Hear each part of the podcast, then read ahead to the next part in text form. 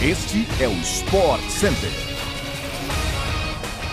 Saudações, fãs de esportes! Estamos de volta com o podcast do Sport Center, o primeiro programa pós-feriado de carnaval, e vamos com um episódio recheado de notícias do Brasil e também de todo mundo. Aqui quem tá falando é o Bruno Vicari. Não se esqueça de nos seguir no seu agregador favorito de podcasts para você não perder nenhum episódio. Você tá seguindo a gente, né, Mari? Corretíssimo, Bruno Vicari. Tudo bem com você? Tudo bem com o fã do esporte? Eu sou Mariana Spinelli. Lembre-se também de nos acompanhar ao vivo no Sport Center diariamente pela ESPN no Star Plus, tá? Três edições. 11 horas da manhã, quem apresenta? Eu e o Bruno Vicari 9 horas da noite e meia-noite e meia, tá? Essa última, inclusive, com toda a repercussão do jogo de volta da Recopa Sul-Americana entre Palmeiras e Atlético Paranaense, logo após o Linha de Passe. Então sobe o som que é o nosso podcast chegando.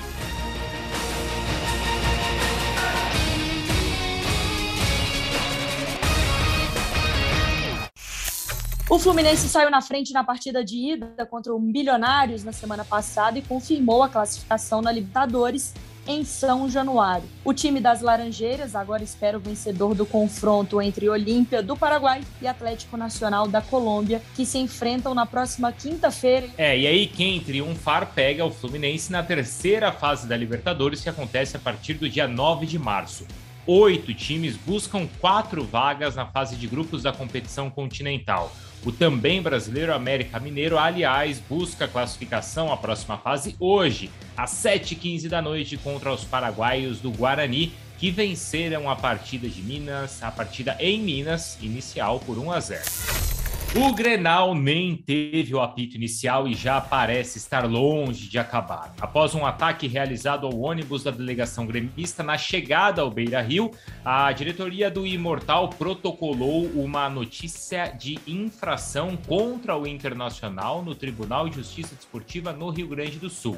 A ação visa denunciar o descumprimento de alguma norma. O Grêmio quer responsabilizar o rival pelos atos de vandalismo, nos quais três jogadores ficaram feridos antes do clássico no último final de semana, que aí não ocorreu e já está remarcado para o dia 9 de março.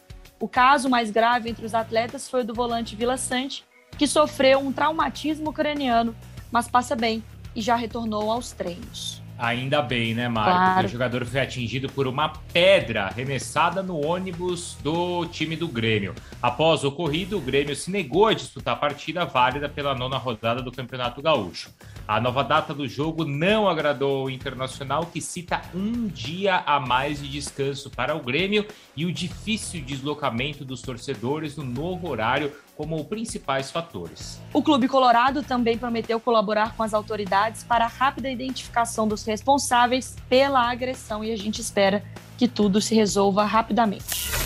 Hora da bola laranja no nosso podcast. O armador Isaiah Thomas está de volta à NBA em um contrato de 10 dias com o Charlotte Hornets, atual nono colocado na Conferência Leste, de acordo com uma apuração da ESPN norte-americana.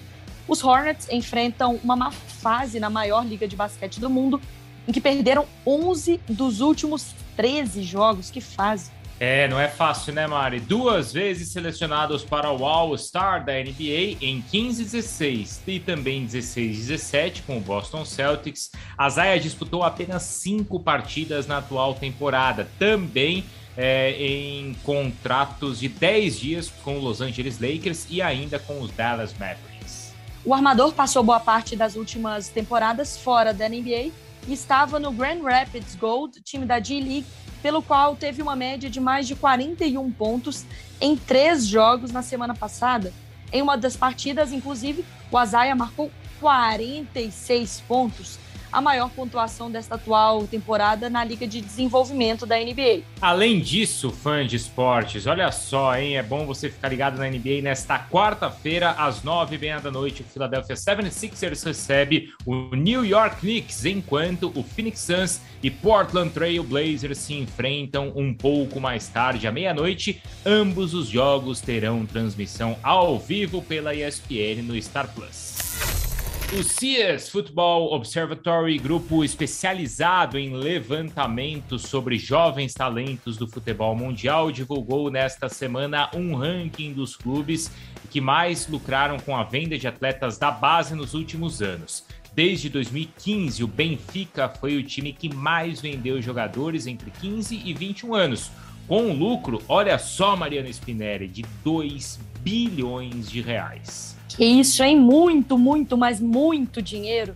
Sete brasileiros estiveram no top 50 da lista, com o Flamengo sendo o melhor colocado em 15º, com um total de 147 milhões de euros arrecadados no período. A melhor venda do clube da Gávea foi Vinícius Júnior ao Real Madrid.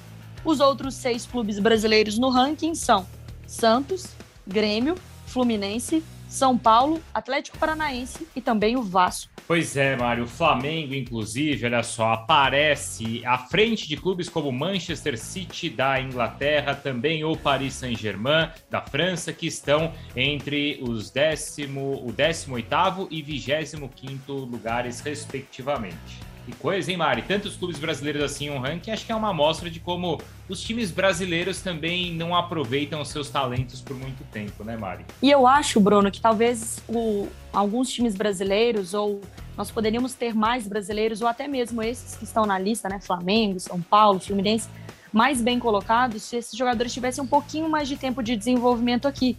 Porque acaba que eles são vendidos, às vezes, por muito dinheiro mas ainda são muito jovens. Então, talvez o valor do cara, tipo o Vinícius Júnior, ele parece até barato hoje para o Real Madrid comparado ao que ele já entrega e ele tem de qualidade. É, aí tá a vantagem do Benfica, que a gente viu ali, que lucrou mais de 2 bilhões de reais. Porque imagina o seguinte: um jogador do talento do Vinícius Júnior, com a idade do Vinícius Júnior aparecendo no Benfica, já teria aquele carimbo de passagem, né? E de ter dado certo no futebol europeu. Então a gente ainda perde um pouco desse valor todo, porque é, alguns jogadores ainda são vistos com desconfiança. Bom, agora o nosso podcast fala um pouco de futebol espanhol, tá? Hoje tem Valência e Atlético Bilbao na partida de volta das semifinais da Copa do Rei. A ida terminou empatada em 1 a 1 com gols de Raul Garcia pelo Bilbao e Hugo Duro pelo Valência.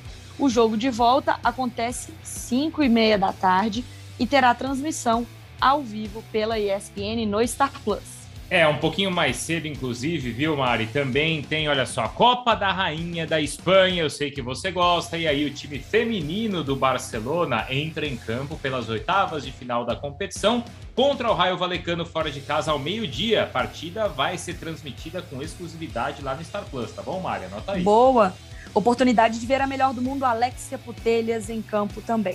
É isso, pessoal. Chegamos então ao fim de mais um podcast do Sport Center, o programa esportivo mais informativo das suas manhãs. Não se esqueça de nos seguir e avaliar no seu tocador favorito de podcasts. Até mais, então. A gente volta amanhã às 6 horas da manhã aqui no podcast, Mária, porque logo mais tem Sport Center lá na ESPN, certo? Certíssimo. 11 horas da manhã, eu e Bruno Vicari, essa dupla que fala no ouvidinho de vocês. Nós estaremos então ao vivo na telinha e no Star Plus e todas as nossas edições também na TV ou no Star Plus, tá bom? Beijo e até a próxima. Valeu!